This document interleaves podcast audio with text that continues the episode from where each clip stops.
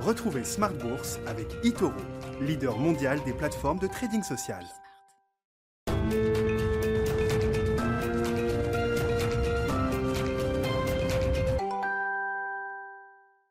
Smart Bourse, votre double dose quotidienne de marché sur Bismart, chaque jour en direct à la mi-journée, 12h30, 13h et la grande édition du soir, le grand digest de l'information économique, financière et boursière à partir de 18h30. Un début de semaine positif, très positif sur les marchés euh, actions en Europe notamment.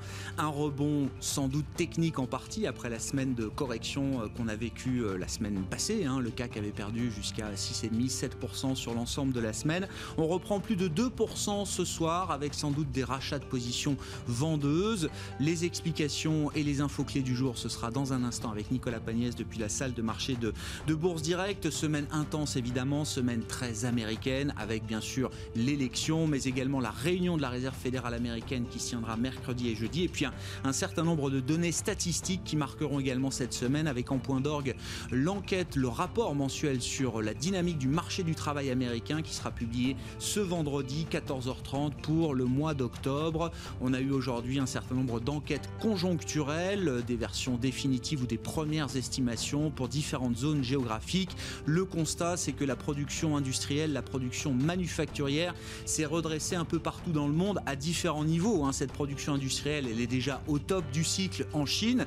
On a vu des indicateurs PMI ressortir au plus haut depuis 10 ans pour euh, l'activité euh, industrielle chinoise du mois d'octobre. C'est une euh, activité industrielle qui accélère également aux États-Unis on l'a vu avec la publication de l'ISM manufacturier euh, au cours de, cet après-midi. C'est une activité industrielle qui s'est également redressée en Europe, notamment en Allemagne même si le problème c'est de vendre derrière. Hein. La production tourne, le problème évidemment c'est que les mesures de restriction sanitaire compliquent à nouveau euh, la donne en Europe notamment, puisque vous l'avez sans doute suivi, le Royaume-Uni entre autres suit également le mouvement de reconfinement initié par la France, l'Allemagne, la Belgique euh, également, on peut noter le Portugal euh, de son côté qui reprend également des mesures de, de restriction sanitaire assez, assez dures.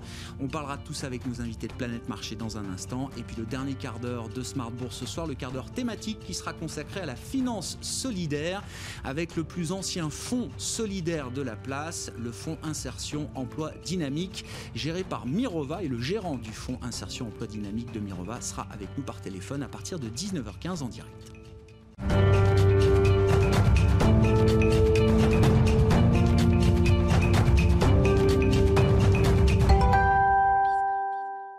Total et le secteur bancaire à la fête aujourd'hui à Paris. Le CAC 40 clôture en hausse de plus de 2%. Les infos clés à retenir, c'est avec Nicolas Pagnès depuis la salle de marché de Bourse Directe. Clôture dans le vert ce soir pour le CAC 40. L'indice parisien gagne 2,07% à 4689 points dans un volume d'échange de 3 milliards d'euros. Le CAC 40 aura finalement réussi à amorcer le rebond qu'il cherchait en fin de semaine dernière. Un rebond aidé par l'accélération de la croissance en Chine, en zone euro, mais aussi aux États-Unis. En Chine, tout d'abord, l'activité du secteur manufacturier progresse au mois d'octobre. Le PMI manufacturier calculé par Caixin Market ressort à 53,6 points sur la période, affichant ainsi sa progression progression la plus rapide en près de 10 ans, grâce notamment à l'accélération de la demande intérieure. En zone euro, le PMI manufacturier ressort à 54,8 points en octobre contre 53,7 pour le mois de septembre. Dans le détail, l'indicateur de la production sur le même mois monte à 58,4 points, une remontée couplée à celle des carnets de commandes qui portent l'indice à des niveaux rarement dépassés ces dernières années. La reprise est cependant inégale en zone euro et largement tirée par l'Allemagne qui voit son propre PMI manufacturier ressortir sortir à 58,2 points en octobre toujours, soit son plus haut depuis février 2018. La France, elle, fait état d'un mois d'octobre solide à 51,3 points, soit légèrement au-dessus de son niveau de septembre. Aux États-Unis, l'ISM manufacturier progresse de 3,9 points en octobre pour se hisser à 59,3 points, là où le consensus en attendait 56. De bonnes nouvelles qui arrivent cependant dans un contexte invitant toujours à la prudence. La progression de la pandémie, par exemple, pousse les États européens à confiner les uns après les autres. Après la France, l'Allemagne ou l'Irlande, c'est à présent au tour du Royaume-Uni ou du Portugal de prendre des décisions similaires. L'Autriche a de son côté imposé un couvre-feu, tandis que la Grèce a imposé la fermeture des bars des restaurants. Des décisions prises alors que le nombre de contaminations en Europe depuis le début de la crise dépasse à présent les 10 millions de cas. Et si on revient à présent à la bourse de Paris et sur les valeurs à la bourse de Paris, Unibail Rodamco Westfield annonce une baisse de 29,5% de son chiffre d'affaires sur les 9 premiers mois de l'année. Unibail Rodamco Westfield qui, prévoit, qui prévient que le retour au confinement continuera à peser sur son activité. Air France KLM annonce de son côté ne plus bénéficier d'un plan d'aide mis en place par le gouvernement néerlandais. Euh, les pilotes de la compagnie aérienne ayant refusé comme contrepartie le gel de leur salaire jusqu'en 2025. Sanofi annonce euh, lancer une OPA euh, amicale sur Kiadis. Euh, Kiadis, une biotech néerlandaise spécialiste notamment des thérapies cellulaires. L'opération portera sur l'intégralité des actions au prix de 5,45 euros par action. Une opération donc au total de qui estimée au total à 308 millions d'euros. Et on continue avec les valeurs ce soir. Saint-Gobain voit l'analyste d'avis passer de sous-performance à neutre sur son titre. L'analyste d'avis qui passe donc de sous-performance à neutre suite à la publication euh, des résultats trimestriels de Saint-Gobain. Total ce soir gagne plus 4,92% alors que le baril de Brent remonte de son côté au-dessus des 38 euros.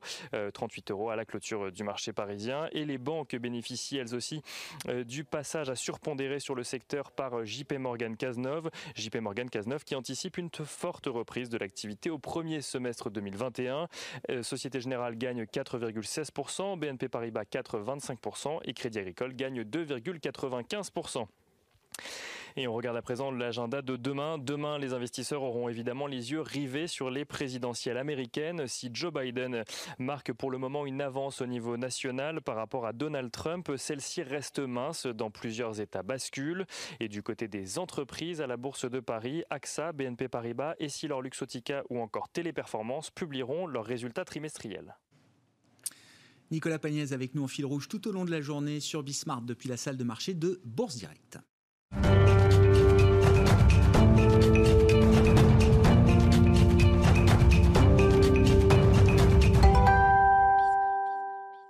Trois invités avec nous chaque soir pour décrypter les mouvements de la planète marché. Deux invités en plateau, un invité par visioconférence à distance avec nous ce soir. En plateau, Nathalie Prelras est avec nous, directeur général de Four Points IM. Bonsoir et bienvenue Nathalie. Bonsoir. À vos côtés, Delphine Dipidio-Tigé, directeur général d'Indo-Suez Gestion. Bonsoir Delphine. Bonsoir Grégoire. Merci d'être là et merci à Émeric Didel de nous accompagner à distance en visioconférence par, euh, euh, par Skype. Euh, en l'occurrence, Émeric, bonsoir et bienvenue. Vous êtes directeur de la gestion de Question très ouverte. Delphine, je commence avec vous. C'est une semaine intense, évidemment, une semaine peut-être historique sur le plan de la politique américaine, bien sûr. Euh, question assez large. Qu'est-ce qui va vous intéresser le plus cette semaine? L'élection américaine, suivie de la réunion de la Réserve fédérale euh, américaine, un certain nombre de données statistiques. Je citais les enquêtes conjoncturelles du mois d'octobre, mais on aura en fin de semaine le rapport mensuel sur l'emploi aux États-Unis, toujours la, la statistique de marché peut-être la plus suivie au monde. Je note également qu'on aura une une petite introduction en bourse à Hong Kong également en milieu de semaine. Ça s'appelle Unfinancial, ça pèsera plus de 300 milliards de dollars. Et puis on a encore des résultats, notamment en Europe, puisqu'on a seulement la moitié de la cote européenne, grosso modo, qui a publié ces, résultats. Séquence quand même très très intense devant nous. Qu'est-ce qui est un enjeu, l'enjeu pour les investisseurs là au cours de cette, ces prochains jours? Je pense que l'enjeu majeur, c'est les élections américaines, clairement. Euh, de savoir si on réduit très rapidement l'incertitude quant aux résultats ou pas parce que c'est clairement ça euh, qui, est l'attente des opérateurs de marché, de savoir si on a les résultats avec certitude dans un jour, deux jours, trois jours, une semaine ou pas. Si on l'a rapidement, ça serait, c'est le scénario idéal. D'ailleurs, quel que soit le scénario, à la limite, parce que euh, clairement, enfin, nous, on, est plutôt à se positionner de manière positive sur un, événement euh, rapide. Évidemment, si ça traîne, eh bien là, ça va être compliqué parce que euh, ben, l'incertitude rajoutée au contexte actuel qui est compliqué, euh, avec la recrudescence des épidémies de coronavirus en Europe, mais aussi aux États-Unis, même si on en parle peut-être moins, mais euh, clairement, chaque jour, enfin ces derniers jours, hein, il y a eu il, y a, presque, jusqu'à hier, il y avait presque 1000 morts par jour ces derniers jours. Mmh. Donc, c'est quand même assez important avec 100 000, 100 000, nouveaux cas quasiment par jour c'est quelque chose de très important. Donc oui, ces élections américaines, de savoir est-ce que finalement on va avoir cette vague bleue ou pas. Probablement, on a l'impression que ce sera Biden. Euh, pas gagné que ce soit avec le Sénat, que le Sénat soit, finalement passe, euh, complètement bleu. Donc la, vague bleue, le blue sweep, comme disent les Américains, qui emporterait également le Sénat, c'est pas forcément le scénario central aujourd'hui alors. Bah, c'est pas c'est pas gagné parce que on voit qu'il y a eu des petits retournements de situation. On voit que l'Iowa a priori a l'air d'être perdu pour, pour les Bleus. Bon, on va attendre, mais en tout cas, il y a une progression assez exceptionnelle de Donald Trump sur cet État. Mhm. D'autre part, la Pennsylvanie, bon, ça va être très difficile à gagner. D'un autre côté, euh, on a euh, le Texas où euh, finalement bah, c'est un peu l'inverse, où M. Trump est un peu en train de, perdre du momentum. Et on va voir. Et, en fait, il y a quand même beaucoup d'incertitudes, même si les sondages, on dit qu'ils sont un peu plus précis qu'auparavant, mais comme il y a énormément de votes par correspondance, on est à, presque 100 millions de votes là, à l'heure où on se parle, sur, on attend peut-être 140, 150 millions de participants, donc c'est peut-être les deux tiers qui ont déjà voté. Euh, c'est euh, sans précédent. Et, si, et, probablement quand même, on a l'impression que s'il y a une, une, euh, large participation.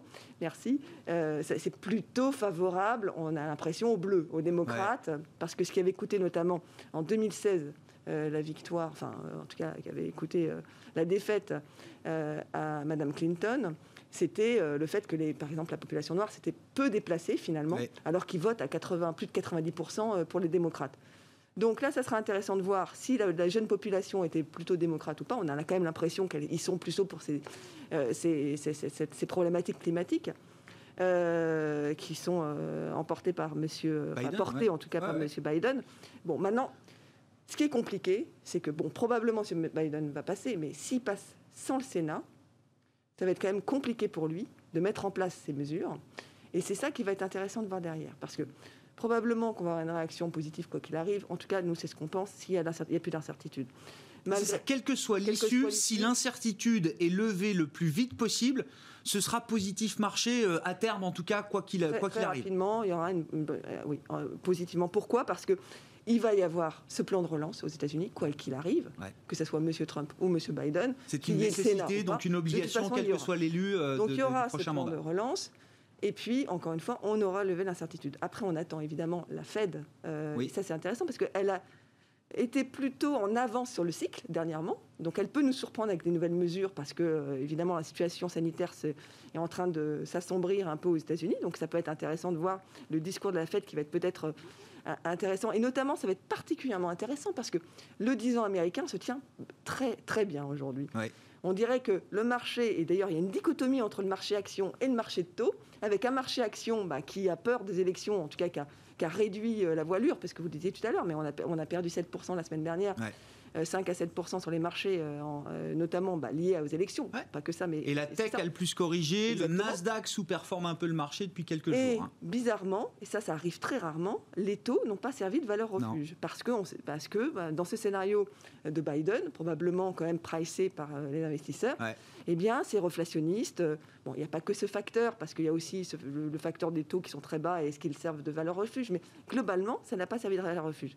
Donc, ça sera intéressant de voir la réaction de, la Fed parce que ça peut jouer aussi sur taux 10 ans qui reste à 0,85 quand même relativement élevé aujourd'hui. Et quand vous dites intéressant de regarder la réaction de la Fed, ça veut dire qu'elle ne peut pas se permettre de laisser remonter les taux longs trop fortement, trop euh, rapidement. Donc il faut quoi? Anticiper une, une intervention au moins verbale de la Fed dès cette semaine-là bah, Alors, elle peut donner des indications, probablement. Euh, mais euh, de s'attendre à quelque chose vraiment de, tangible, je ne crois pas tout de suite, mais probablement qu'elle peut parler de choses euh, qu'elle a fait dans le passé ou qu'elle a envisagé de faire dans le passé, notamment de réajuster, parce qu'elle rachète malgré tout chaque mois sa propre dette. Donc elle peut réajuster le segment euh, de maturité sur lequel elle rachète. Aujourd'hui, c'est plutôt sur le cours. Elle peut très bien décider de rallonger. Donc ça, c'est quelque chose qu'elle n'a pas encore fait, qui peut jouer aussi sur ce taux 10 ans. Donc ce qui sera intéressant, c'est de voir euh, ce qu'elle peut apporter, parce que la politique monétaire, n'est pas euh, morte entre guillemets au profit de la politique budgétaire. Il reste de la place, il reste une large place, et notamment aux États-Unis. Bon, tour de table. Nathalie, qu'est-ce que vous attendez de cette semaine autour de l'élection américaine, puisque c'est évidemment l'enjeu principal? Alors c'est l'enjeu principal parce que c'est celui qui est le plus, peut-être le plus regardé et qui aura le plus d'impact, même si en fait je suis totalement d'accord, euh, on n'invente rien. A priori, la bonne nouvelle, c'est s'il y a un vainqueur franc. La mauvaise nouvelle, c'est s'il y a doute, recomptage autre. Et ça, c'est mauvais quel que soit le, vainqueur, quoi, bon, quel que soit le vainqueur, et mauvais pour les deux candidats dans le cas où il y a un doute. Et donc mauvais pour les marchés. Donc euh, on, a scénario. Et puis on se souvient aussi d'il y a 4 ans, euh, avec en fait tous les indicateurs qui donnaient Hillary gagnante. En fait, rien gère partout, c'était. Et au final, on a quand même eu un, Trump euh, vainqueur. Et donc aujourd'hui, les marchés en même temps anticipent cette vague euh, Biden, mais relativise aussi beaucoup, à juste titre, parce que, un, euh, quand même, Trump, quoi qu'on en dise en termes de communication, il a quand même un, côté beaucoup plus moderne que Biden et qui peut rassurer certains, notamment un électorat jeune. Globalement, ils n'ont que 4 ans d'écart, mais Trump s'adresse quand même beaucoup plus aux jeunes que, que Biden. Euh, deuxièmement, le vrai, la, vraie différence, elle joue beaucoup plus sur la géopolitique et notamment par rapport à la Chine. Mais là encore, c'est pas non plus euh, schizophrénique comme comportement, parce que là, les, les, Américains n'aiment pas les Chinois et globalement, ni Biden ni Trump ne seront conciliants avec, euh, avec la Chine. Alors en fait, elle est où la vraie différence? La vraie différence, elle va être, on va dire, sur le côté de dire Biden a plus de probabilité de monter la fiscalité des entreprises.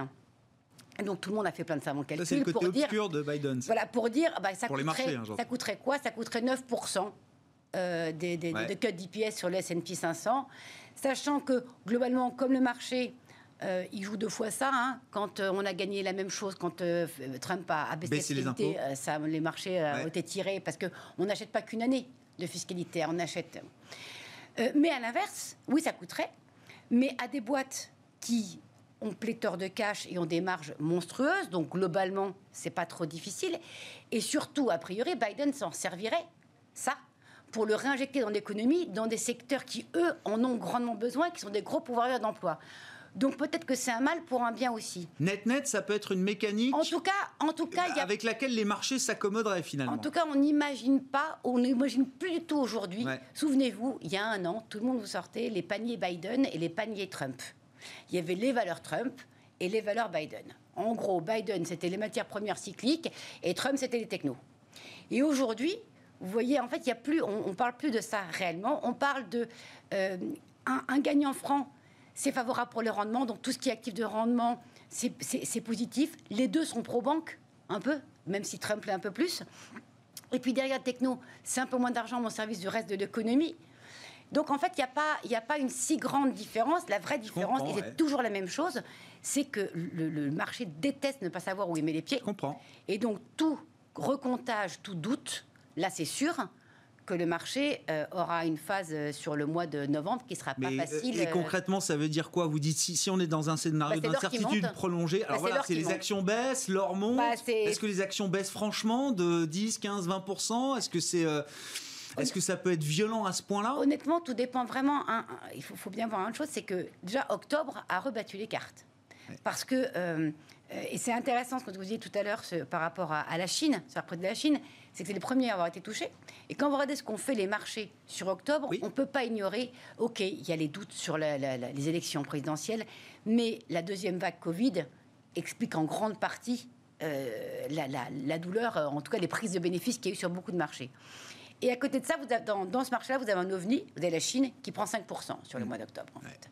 Euh, la Chine qui, qui, a un marché qui, qui, qui est en hausse de 17-18% depuis le début de l'année. Pourquoi Parce qu'elle, reprise cyclique, donc elle produit, et pas de deuxième vague, en tout cas une bonne gestion. Donc le, principal facteur qui joue sur les marchés, euh, aujourd'hui, je pense que réellement, c'est plus l'impact que va avoir cette deuxième vague Covid combien elle va coûter en économie, combien de temps il va falloir pour que ça reparte, plus que quelle va être la couleur du nouveau président euh, ah américain. je comprends, très intéressant. Donc l'aspect sanitaire reste quand même le, le, premier axe de discrimination, le premier driver de marché aujourd'hui, quoi qu'on en dise. Bah oui, parce qu'en fait, euh, celui-ci, euh, qu'on soit rouge ou bleu, de toutes les manières, le Covid reste le même ennemi. Euh, vos commentaires, Émeric, vous avez le temps de parole nécessaire pour réagir à ce qui a été dit en plateau. Ce que vous attendez de, cette semaine en général, hein, ce sera une tonalité très américaine tout au long de la semaine, avec, euh, pour commencer, bien sûr, euh, l'élection, avec ou sans résultat d'ailleurs cette semaine. C'est en fait c'est la principale interrogation, c'est presque la seule. Parce qu'aujourd'hui, on a vraiment besoin d'enlever cette incertitude. Ça, c'est vraiment la chose la plus importante, parce qu'en fait, le sentiment des investisseurs par rapport au choix qui va être fait a beaucoup évolué dans, ces dernières semaines où en fait, que ce soit Trump ou euh, Biden, au final, on a besoin de... Le, marché est, quand même assez favorable à enlever cette incertitude. L'évolution de la pensée a, été assez forte. Là où euh, tout le monde imaginait que Biden serait très négatif pour les, pour les marchés il y a quelques, quelques semaines, quelques mois, aujourd'hui, il prévoit des tels plans de relance qu'au final, ça ne sera pas forcément négatif pour les, pour les marchés. Donc, euh, donc c'est pour ça que juste enlever l'incertitude, permettrait au marché de repartir de l'avant et de partir de l'avant assez fortement. Alors la grosse, euh, la grosse problématique, c'est clairement euh, si euh, Trump perd de peu, où là, il va se déchaîner clairement sur les, sur les réseaux sociaux, il va demander tous les recomptages du monde, et là, on part pour des marchés qui vont être très compliqués à très court terme. Mais par contre, une fois que le, la décision, le résultat sera vraiment validé, là, on peut avoir un marché qui repart clairement, clairement de l'avant. Oui, alors qui repart comment, de quelle manière? Je vous laisse la parole, euh, d'ailleurs, en fonction des situations. Est-ce que si c'est Trump à nouveau, puisque on n'en parle plus de la possibilité d'une victoire de Trump, mais elle reste quand même sur la table, cette possibilité? Est-ce que un deuxième mandat de Trump, est-ce que les marchés sont, euh, sont d'accord avec ça et sont prêts à repartir ou à poursuivre leur marche en avant avec un deuxième mandat de Trump? Si c'est Biden, quel type de marché on peut avoir? Alors, euh, sur le court terme, mais peut-être aussi avec des perspectives un peu plus longues. Est-ce qu'il y a des différences de ce point de vue-là, Emmerich oui, il y a quand même un tout petit peu de, différence entre les, deux candidats, puisque si, euh, si, Biden est élu, on sait que tous les plans de relance liés aux infrastructures d'énergie renouvelable, ce genre de choses, vont être mis en avant, les investisseurs vont se ruer sur ces euh, typologies d'actifs, ou si Trump euh, est élu, est-ce qu'on repart pareil sur croissance cyclique?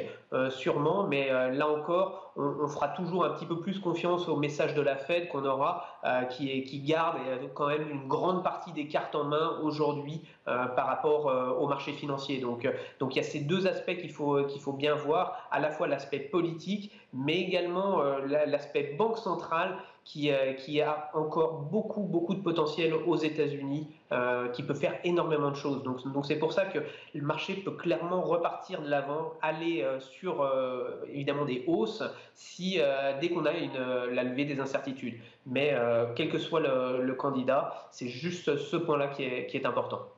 Bon, risque à la hausse. Alors, je reprends le, tour de table. Euh, Delphine, la, Fed est un, élément clé. Euh, vous le disiez tout à l'heure, elle a encore des cartouches, elle a encore des munitions, elle peut encore euh, faire, faire son travail, continuer de faire, faire son travail.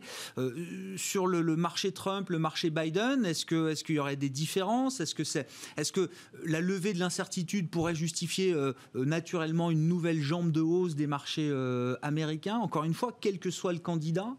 Il y aura des urgences à traiter quand même. Hein. Si on est dans une phase un peu de blocage du Congrès, donc c'est la, période de lame duck, comme disent les Américains, c'est le canard boiteux, le nouveau Congrès n'est pas encore en place, on a une direction un peu bicéphale, puisqu'on a un, directeur, un président qui est encore en place et un autre à venir euh, potentiellement euh, en janvier à la Maison-Blanche vous le disiez vous-même, il y a déjà une urgence sanitaire à gérer. Et pour l'instant, l'Amérique de Trump, en tout cas l'administration Trump, elle, laisse faire euh, à ce stade ce qui peut quand même rendre les choses un peu plus compliquées euh, dans les prochains mois. Euh, il y a le court terme et puis il y a au-delà. Je pense qu'il faut vraiment détacher les deux. Et court terme avec la réaction à court terme du marché, donc on le disait, donc tout de suite euh, probablement plutôt haussier si on lève l'incertitude, on part de ce principe-là. Après clairement une différenciation au-delà de ça et de la façon dont va être, va être traitée l'épidémie, parce que là, il y a clairement cette deuxième, voire troisième vague qui est aux États-Unis et qui est très forte. Euh, qui n'est pas du tout prise en compte par M. Trump et complètement prise en compte par M. Biden. Donc est-ce que finalement, euh, dans un, environnement où M. Ben, Biden sera plutôt pour un confinement, est-ce que c'est pas plus, plus, négatif pour les marchés au final, à court terme? Ça va être compliqué de voir quelle, est sa marge de manœuvre, et euh, aussi dans les États, qu'est-ce qu'ils vont décider de mettre en place suite aux élections? les, je, parle des, des États démocrates par exemple, parce que les républicains feront peut-être moins des mesures de, de, confinement. Donc il faudra regarder ça et de, près. Par contre, euh, au-delà de ça, de court terme qui peut être malgré tout comment un peu on se projette au-delà justement? Comment on se projette au-delà? Au-delà, euh, pour nous, une chose est claire, c'est que M. Biden, il est pro commerce international. Donc, étant pro-commerce international, même s'il n'est pas pro-Chine, et personne et aucun Américain ne peut être pro-Chine aujourd'hui, puisque c'est la ils sont en passe de devenir la première puissance mondiale. Donc, forcément, ils ne sont pas pro-Chine. Mais au-delà de ça, c'est que le, ça devrait être quand même plus pro-accords euh, multilatéraux et de revenir sur un, niveau normal et de tension euh, baissée. Et dans ce contexte, les pays émergents devraient tirer leur épingle du ah. Donc, et quand on dit les pays émergents, c'est pas uniquement la Chine, c'est pas uniquement l'Asie, qui aujourd'hui et vous le disiez tout à l'heure, ils sont en train vraiment une performance euh, extraordinaire depuis le début de l'année.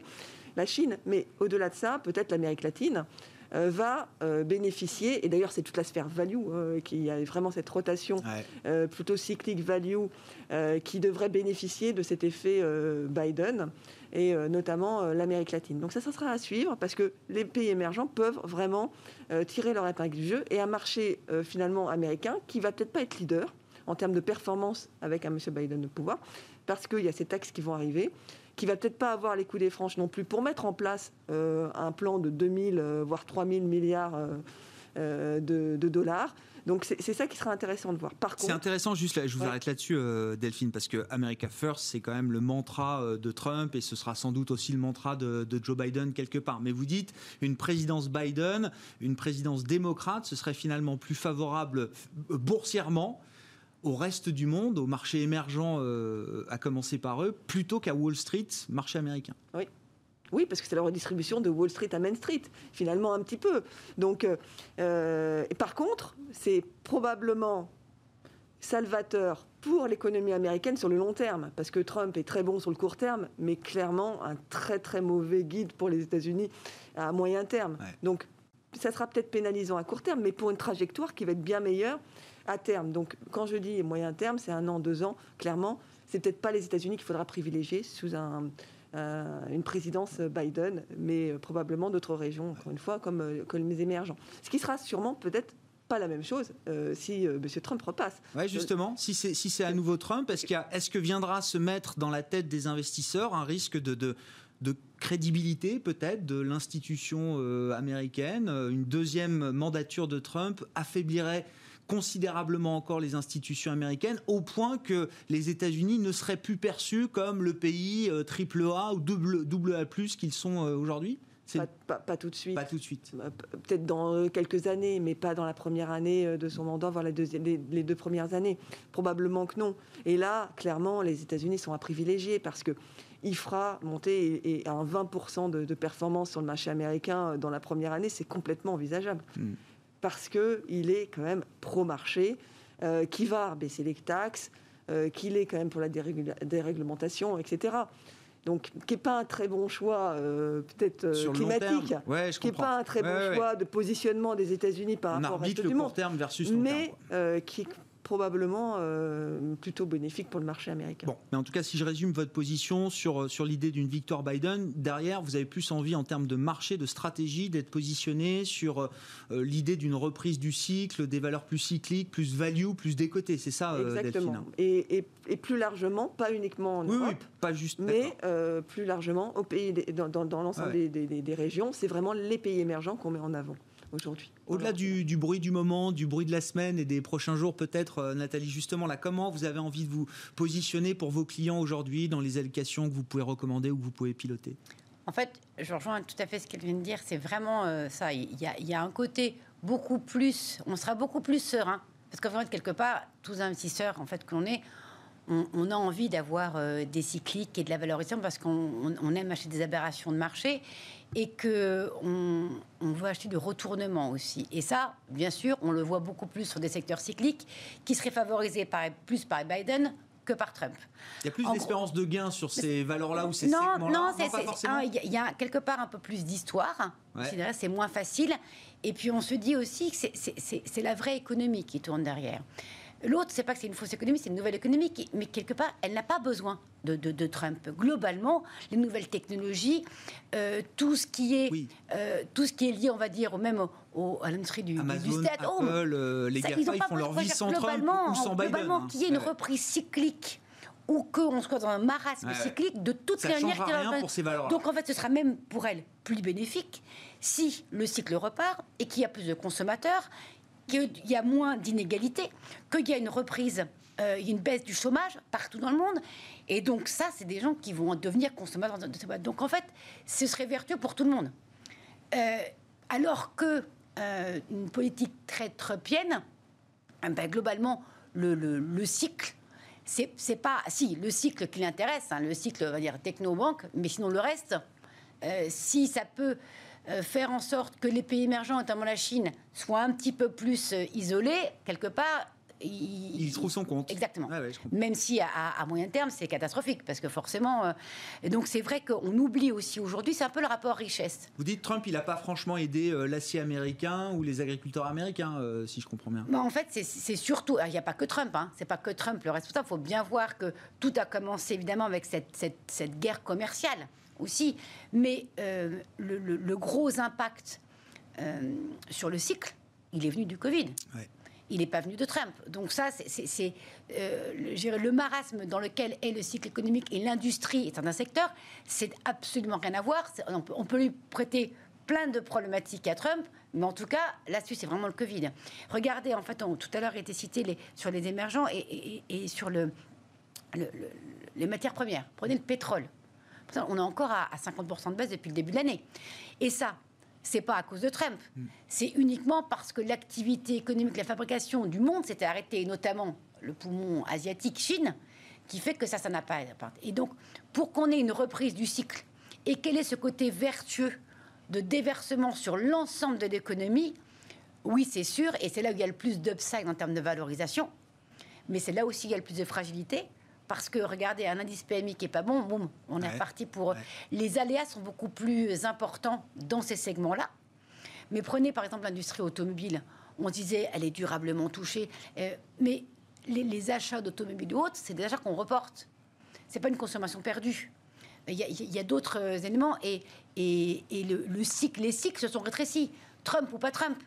Euh, on avait des, des, cycles beaucoup plus longs quand on apprenait à l'école les cycles de l'économie.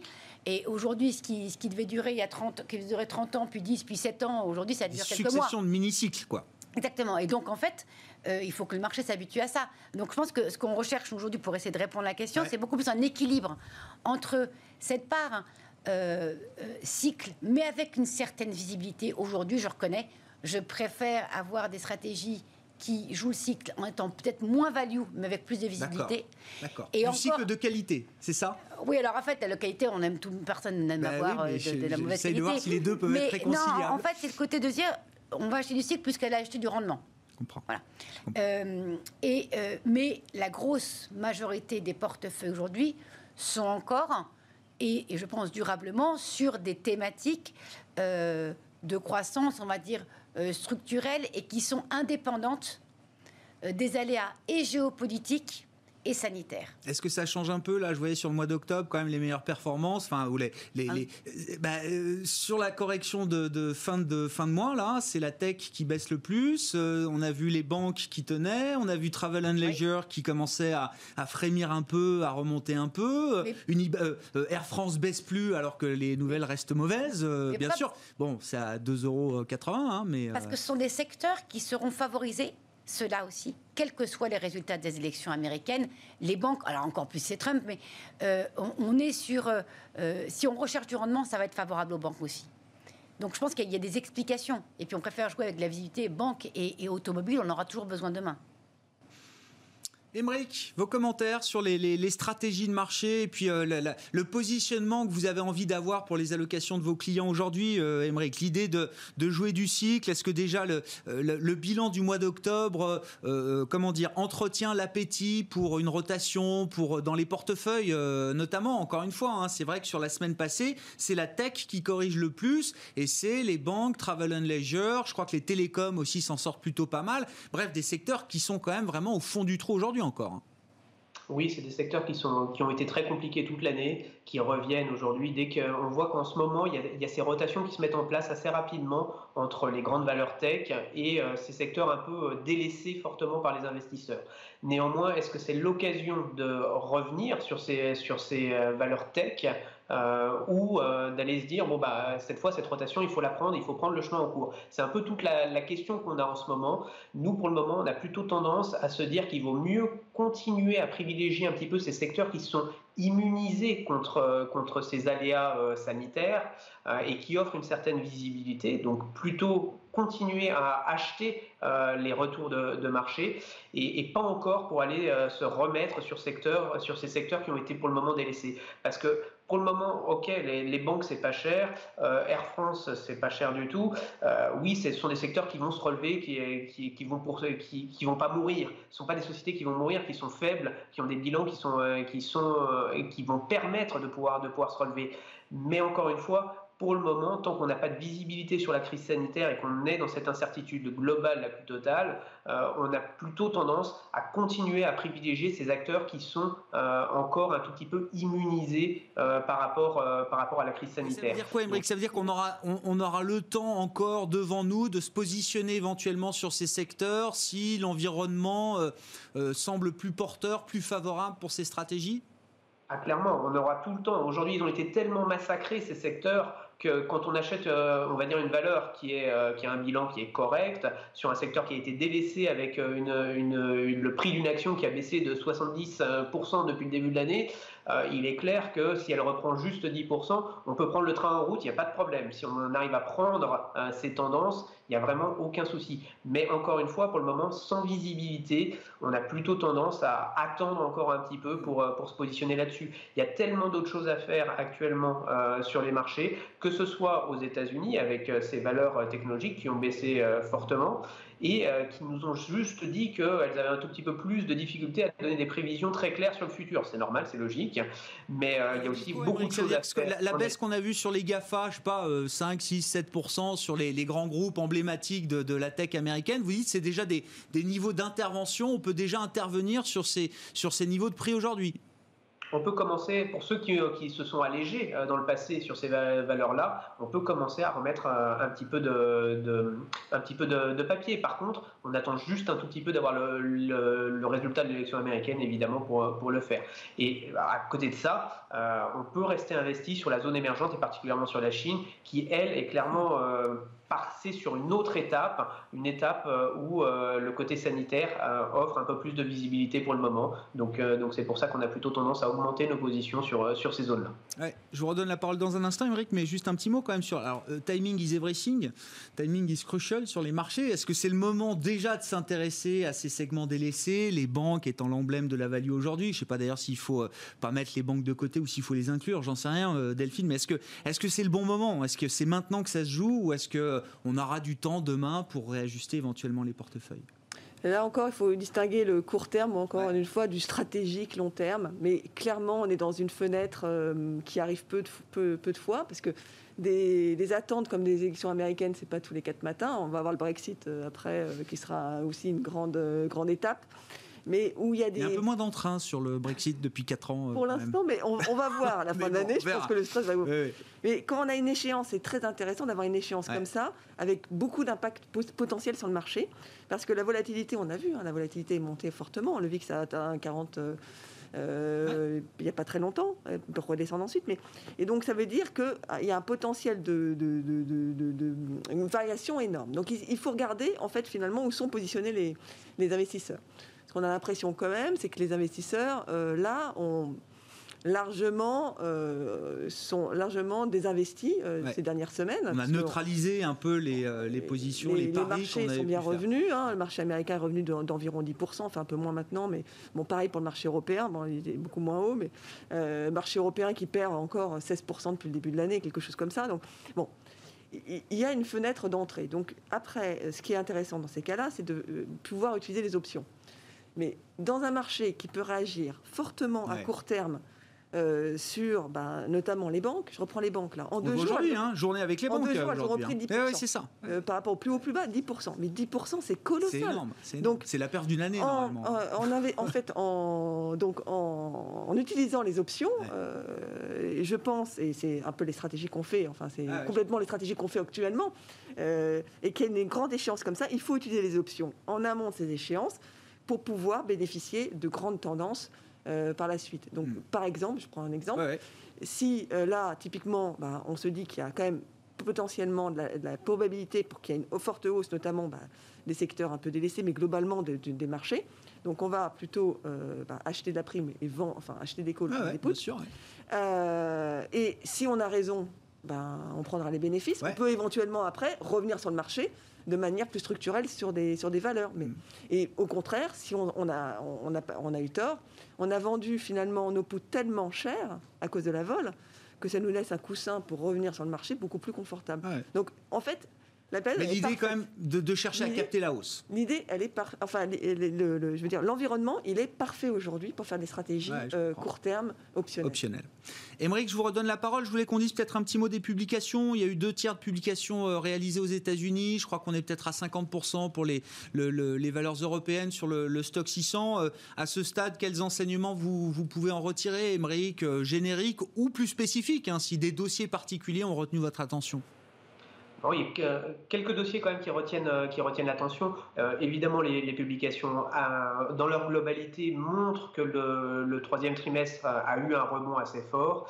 Euh, un message quand même assez prudent euh, de la part des managers avec beaucoup d'incertitudes, beaucoup de mal à donner des prévisions euh, dans cet environnement-là. Donc ça, c'est ce qui a fait un tout petit peu moins monter les valeurs qui ont surpris le consensus positivement, notamment aux États-Unis, par ce fait de donner des prévisions qui étaient un tout petit peu plus, plus compliquées à, être précises pour le futur. Donc ça, c'est un, point important. Et à côté de ça, en Europe, on voit là aussi de bonnes publications l'image de, par exemple, on, parlait du, euh, du cas où finalement l'encaissement des loyers est très bon euh, sur le troisième trimestre, puisqu'on est quasiment à 80% pour une valeur qui a été euh, massacrée en bourse, mais qui va avoir du mal dans le futur avec tous ces problèmes de, de reconfinement. Donc, donc on a des résultats qui sont plutôt encourageants sur le troisième trimestre, mais pour ce qui est des perspectives, ça semble quand même très compliqué dans cet environnement-là. C'est pour ça que l'Europe est toujours, euh, étant particulièrement frappée, étant particulièrement euh, enclin à tous ces phénomènes de reconfinement actuels, on a plutôt tendance à être prudent actuellement sur l'Europe quand on voit les publications et on préfère aller chercher soit des sociétés européennes très internationales, soit autrement directement aller chercher euh, des deux côtés de l'Atlantique, des deux côtés, soit aux États-Unis, soit, soit en Chine, euh, des grands leaders, et on reste plutôt sur les grandes valeurs. Sur Unibail, puisque vous évoquez le dossier, euh, vous êtes plutôt refocus ou reset? Refocus, euh, c'est euh, Xavier Niel, euh, Léon Bressler, hein, si je dis pas de, bêtises, hein, c'est ça. Donc non à l'augmentation de capital de 3,5 milliards qui doit être soumise à l'Assemblée générale des actionnaires le 10 novembre prochain. Et Reset, bah, c'est le plan présenté par le management actuel d'Unibail Rodamco Westfield. N'oublions pas Westfield qui est une partie du problème quand même aujourd'hui, qui veut justement, malgré un, matelas de liquidité confortable, se,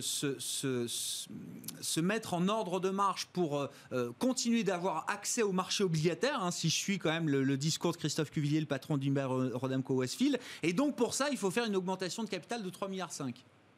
Oui, c'est toute l'histoire. C'est qu'il euh, nous propose une augmentation de capital de 3,5 milliards dont les termes ne sont pas donnés euh, à l'avance. Donc, euh, il nous laisse dans l'incertitude, tout ce que détestent les marchés financiers. Donc là, pour moi, il y a une vraie, par contre, erreur de communication, surtout si on n'a pas besoin, en théorie, de cette augmentation de capital, comme il le dit. Donc, donc là, on est sur une, problématique claire de management. Donc c'est ça qui, me, qui me fait actuellement être plutôt dans le camp du côté Niel et, et compagnie. Mais à côté de ça, quand on regarde la société et euh, l'historique euh, de cette société, euh, on a plutôt tendance à se dire, dans tous les cas, c'est plutôt un titre à détenir sur le, sur le moyen et long terme, parce que la, la baisse de, de l'action est telle que le potentiel reste quand même très important, surtout euh, quand on voit les résultats qui ont été publiés ce matin. Donc quelque part qu'on soit d'un côté ou de l'autre, euh, moi c'est pas ça qui m'intéresse. Moi ce qui m'intéresse c'est de voir les perspectives qu'on a aujourd'hui sur ce dossier-là. Ils ont des actifs, ils ont sûrement payé beaucoup trop cher les actifs qu'ils ont euh, qu'ils ont eu, qu'ils ont achetés aux États-Unis. Ça c'est ça semble quand même assez assez net. Maintenant le bilan est solide et les perspectives de revalorisation sont quand même assez importante. À partir du moment où on imagine que cette histoire euh, sanitaire aura une fin, il y aura une fin et pas à 3 ans ou à 5 ans ou à 10 ans, mais plutôt à court terme, c'est-à-dire dans les 1 d'ici un an éventuellement, là on a quand même un potentiel de revalorisation du titre qui est quand même assez important. Et donc c'est pour ça qu'on a plutôt tendance à se positionner. Surtout qu'il y a des éléments est tellement assez intéressant actuellement euh, sur le dossier, puisqu'on voit qu'il euh, y a des dépassements de seuil à la baisse de la part de grandes banques d'affaires, ce qui veut dire qu'il y a beaucoup de monde qui va vouloir voter à l'Assemblée générale, qui veulent récupérer leurs titres pour voter. Donc ça peut donner lieu à des rachats de short très importants, donc un potentiel important sur le titre. C'est pour ça qu'on a plutôt tendance, dans tous les cas, euh, à pas forcément prendre part pour l'un ou pour l'autre, mais à se positionner sur le titre titre massacré qui a perdu 80% de sa valeur euh, cette année, qui pèse 5 milliards et moins peut-être euh, en bourse en termes de capitalisation boursière. 1 minute 15 pour trancher le dossier Nibaï. Euh, Nathalie Pelleras, vous êtes plutôt refocus ou reset? Redoute. Redoute Non, non, en fait, je pense que la problématique, c'est, encore une fois, quelque part, c'est que c'est un peu lié au confinement. C'est pas de leur faute. Ok, ils ont payé très cher. Westfield, il y a toujours un débat, mais dès l'origine, en fait, de l'acquisition, il y a toujours eu le clan des pour et le clan des contre. Alors évidemment, plus ils font de remontées de capital, Le cours avait déjà bien baissé avant le Covid. Hein, et tout en disant, en fait, on n'en a pas besoin, mais on le fait quand même pour se prévenir, ça valide la thèse de ceux qui disaient vous avez payé beaucoup trop cher. Ah Quelque chose à un mauvais moment, ça c'est pas de leur faute, mais je pense que le vrai problème sur Unibail, bien sûr, c'est une valeur magnifique, ils ont des beaux actifs. Il euh, ne faut pas oublier que c'est des centres commerciaux, beaucoup. C'est le Forum des Halles, par exemple. Et donc, et donc en fait, bah, si on imagine que les acteurs euh, de la restauration collective vont être durablement touchés, structurellement touchés, eh bien les centres commerciaux aussi, pas le Covid. Et puis surtout, il faut se méfier de l'histoire. Parce que Unibail, certes, c'est une histoire magnifique, mais c'est plus le même management que celui qui était il y a 5 ans, il y a 10 ans, il y a 15 ans, il y a 20 ans. Et le manager, et ce que disait Émeric, est, juste la façon de communiquer, le management est très important. Donc une erreur de communication est presque plus important pour un groupe comme, ça comme, peut se payer longtemps. Exactement. Et je pense que c'est plus celui qui en pâtira plus, c'est le management. Donc une grosse bataille, bataille de communication notamment, et c'est important dans la relation de confiance entre le, marché et les, les managements. Merci beaucoup à vous trois. On va s'arrêter là pour ce soir. Merci d'avoir été avec nous en plateau. Nathalie Pelleras, Point CM et Delphine Dipidio-Tigé, Indosuez Gestion, et en visio avec nous, Émeric Didet de Pergame.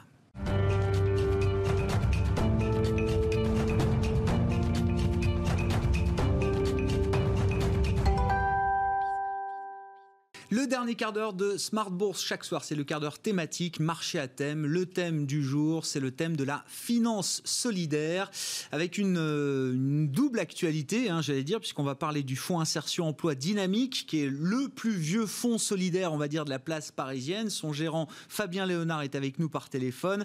Euh, bonjour et bienvenue Fabien. Vous êtes gérant action donc chez Mirova, je le dis, la société de gestion qui euh, porte ce fonds insertion emploi dynamique depuis 1994. Ça date de, création. Je le disais avec une, actualité qui est marquée par la labellisation Relance, un label qui vient d'être inauguré par la direction générale du Trésor Bercy pour mettre en avant ben, les produits qui participent à la redynamisation de l'économie française. Mais d'abord, la finance solidaire, euh, Fabien, c'est quoi la philosophie de ce fonds? Pourquoi est-ce que ce, ce fonds est un fonds solidaire? Qu'est-ce qu'il caractérise comme étant solidaire au moment où on entend de plus en plus parler alors de l'investissement socialement responsable, de la finance durable, etc. Mirova étant pionnier de tous ces sujets depuis plusieurs années maintenant, Fabien. Oui, bonsoir euh, Grégoire. Merci pour euh, de faire un zoom sur, euh, sur, cette finance un peu méconnue, même si c'est la plus ancienne dans les thématiques finalement ISR dont on parle de plus en plus. Les fonds sociaux sont finalement les plus anciens et euh, c'est pas toujours ceux dont on parle le plus. Donc, en effet, c'est ce qu'on appelle un fonds solidaire. Le concept a été inventé, si je puis dire, par le fonds insertion emploi dynamique en 1994. L'idée est, très simple, c'est flécher 5% minimum et 10% maximum de l'épargne qu'on collecte, le flécher vers des, financements euh, non cotés du monde de l'économie sociale et solidaire. Euh, L'idée, c'est d'aller chercher un impact social qu'on ne peut pas trouver par ailleurs. Et nos domaines d'intervention, c'est les entreprises d'insertion, les entreprises adaptées pour les personnes en situation de handicap, euh, les associations, les coopératives, et puis un nouveau, euh, un nouveau euh, ensemble d'entreprises privées qui s'appelle ESUS, entreprise mmh. solidaire d'utilité sociale, qui, qui c'est pour nous un garde-fou sur la gouvernance et le partage de la valeur. Donc on fait ces financements en fonds propres et en dette avec notre partenaire historique depuis 25 ans, France Active, qui est le grand réseau d'accompagnement de la finance solidaire en, en France. L'idée, c'est pas de faire du don, hein, c'est bien de financer des développements qui vont avoir un impact en création d'emplois, souvent des emplois pour des personnes en, difficulté qui étaient très loin du marché du travail. Alors là, on parle d'une poche de 10%, hein, c'est ça, dans votre fonds aujourd'hui, qui est investi à travers ces structures d'utilité sociale. Vous dites, on cherche un impact social, alors évidemment, qui, euh, qui génère un, rendement, ne serait-ce que la création d'emplois, j'imagine. Euh, euh, Fabien, est-ce que l'aspect financier est important ou est-ce que c'est une autre démarche? Non, non, l'aspect financier est important. C'est pour ça qu'on n'est pas dans la philanthropie et c'est tout l'intérêt de, cette approche. Euh, l'idée, c'est vraiment que les projets qu'on finance aient un, modèle économique euh, pour rembourser le fonds et, les épargnants qui nous confient leur épargne. Euh, mais à côté de ce modèle économique, on va surtout regarder le modèle d'impact. On va mettre de côté nos ambitions de rendement qui vont être faible, on appelle ça la lucrativité euh, modérée, hmm. mais euh, c'est surtout euh, ce qu'on cherche, c'est la pérennité, et on va mettre surtout le modèle d'impact, aller financer des, un pan entier de l'économie qui, accompagne beaucoup de personnes en difficulté, qu'on oublie un petit peu quand on est dans les marchés financiers où l'argent coule un petit peu à flot, ben là, là on, a, on a vraiment, avec son épargne, la possibilité de faire vraiment quelque chose. En plus, l'intérêt, c'est que c'est très concret.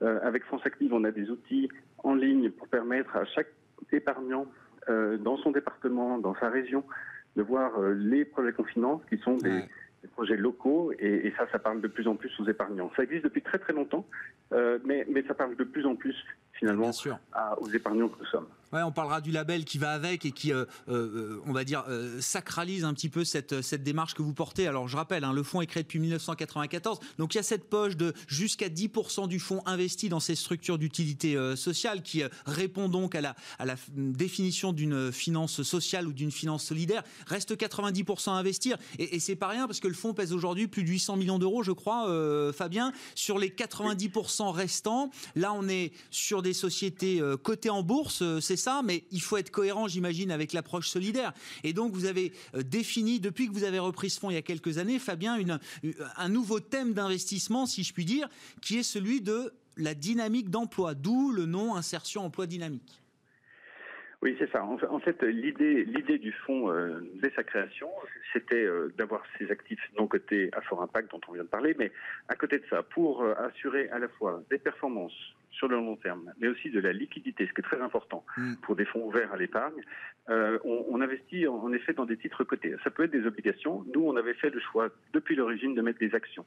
C'est-à-dire qu'on va concilier les deux catégories les plus éloignées, on va dire en, philosophie, euh, entre la petite assoce euh, sympathique du coin et, éventuellement la grande société du CAC 40. Et, comme vous l'avez dit, le, vrai défi de tout ça, c'est la cohérence. Alors, on est obligé, obligatoirement dans des process pour avoir les labels Finansol de fonds solidaires des process ISR, et on applique évidemment celui qui est très strict de Mirova, mais on a décidé en effet d'aller au-delà, bien au-delà de ça, et on a mis en fait depuis euh, fin 2014 au cœur du process de gestion de cette poche solidaire, qui est le moteur de perte du fonds, euh, on a mis la création d'emplois en France. Euh, alors pourquoi en France? Première chose, c'est que un fonds comme celui-ci est réservé aux épargnants français. Il ne peut pas être vendu en dehors de la France. Donc l'épargne qu'on a collectée appartient à des Français. Mmh. Et, pourquoi la création d'emplois? Ben, C'est finalement les financiers brassent euh, multiples ratios, et on en entend plein sur votre plateau, des ratios financiers de, toutes sortes, mais l'emploi, on l'oublie tout le temps, mais l'emploi n'est jamais regardé. Et euh, c'est un bon ratio, euh, Fabien Est-ce que c'est un bon ratio qui permet de, de, de, délivrer de la performance boursière, en l'occurrence, hein, si on parle de cette poche d'investissement? oui, oui, on, fait des études parce que le, domaine est très peu, finalement été très peu étudié par même le monde académique. Et en fait, c'est presque du bon sens. C'est qu'une entreprise qui va bien, euh, si Bismart devient une énorme télé, hmm. vous allez devoir euh, embaucher. Mirova, qui a beaucoup de succès, euh, on a quadruplé nos effectifs en quatre ans. c'est bien, la, comment dire, la, la progression des effectifs est, bien la dérivée seconde de la, du succès d'une entreprise.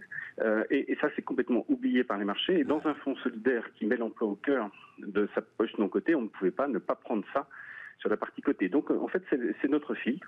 Euh, on va sélectionner des entreprises qui passent notre filtre ISR, mais surtout qui ont des perspectives, c'est bien des perspectives dans le futur, de création d'emplois en France.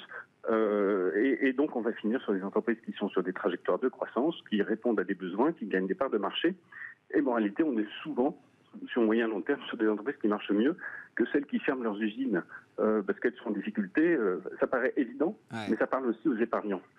De ne pas aller chercher de la performance au prix de leur propre emploi, parce que quelquefois, malheureusement, on a aussi des sociétés cotées très agressives sur ces critères d'emploi, bah, qui sont éliminés par notre process, évidemment. Un, exemple, je suis désolé Fabien, parce qu'il nous reste deux minutes et je veux dire quoi, je veux, je veux qu'on puisse dire un mot du label Relance, mais un exemple d'une société que vous portez dans ce fonds insertion emploi dynamique et qui bah, répond forcément à tous ces critères aujourd'hui bah, un, bon exemple, surtout qu'elle est petite et qu'on l'a accompagnée, ce qui est un des critères du label dans ses augmentations de capital et son IPO, euh, Médincel, une petite biotech de, à côté de Montpellier, ils ont inventé un super procédé, ils sont en pleine phase d'accélération, ils recrutent beaucoup de monde, euh, des profils à très haute valeur ajoutée en l'occurrence, mais on n'investit pas que dans des, des cols blancs, et, euh, et cette dynamique de croissance, elle se voit dans leur dynamique d'activité, leur perspective, on est gros au capital, on les a financés dans leurs augmentations de capital, l'idée d'un fonds, et ça c'est le label relance, c'est quand même d'être là pour accompagner les entreprises quand elles en ont besoin parce qu'elles sont éventuellement en difficulté ou juste pour se développer. Et on le rappellera jamais assez, hein, c'est pas juste en, action, en, achetant une action sur le marché qu'on participe au financement. Non, on finance une entreprise quand on l'accompagne justement dans les moments où elle a besoin de lever de l'argent sur les marchés de capitaux. Hein. Oui, exactement. Là, on remet au cœur, avec le label, finalement, on remet au cœur euh, de à quoi sert un fonds, à quoi sert l'épargne. C'est pas juste acheter des actions qui existent. Hein. C'est souvent accompagner ces nouveaux projets. Bon, ma dernière question, euh, Fabien, il faut qu'on conclue là-dessus, mais euh, label relance, un de plus, à quoi ça sert? Alors, il ne faut pas que ça reste un, sticker sur notre pare-brise, parce qu'on a beaucoup de labels, donc c'est vrai que ce serait un petit peu dommage. On attend beaucoup de la part des autorités de Bercy, qui nous a mis pas mal de pression pour, pour répondre à, cette première ronde de label. On oui, parce qu'il faut dire, vous êtes le fonds le plus ancien et celui qui sans doute est le, plus emblématique de ce que Bercy cherche à faire à travers la labellisation relance. Hein. C'est ce qu'il faut dire aussi, euh, Fabien. Voilà, je le, dis pour vous, mais voilà. c'est le plus gros et celui qui a le plus forte dynamique de collecte. Donc ça, c'est important pour Bercy, mais on attend d'eux qu'en échange, ben, ils fassent une promotion forte auprès des épargnants, à la fois des particuliers de ce label pour être cohérent, et aussi euh, l'État est un très gros gestionnaire d'actifs euh, par tous ces régimes de retraite, ces régimes complémentaires.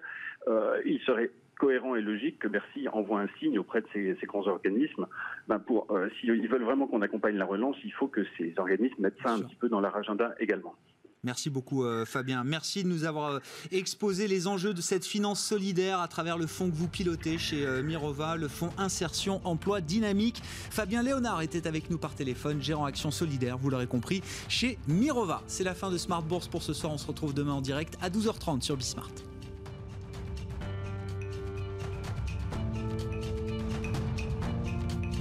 C'était Smart Bourse avec Itoro, leader mondial des plateformes de trading social.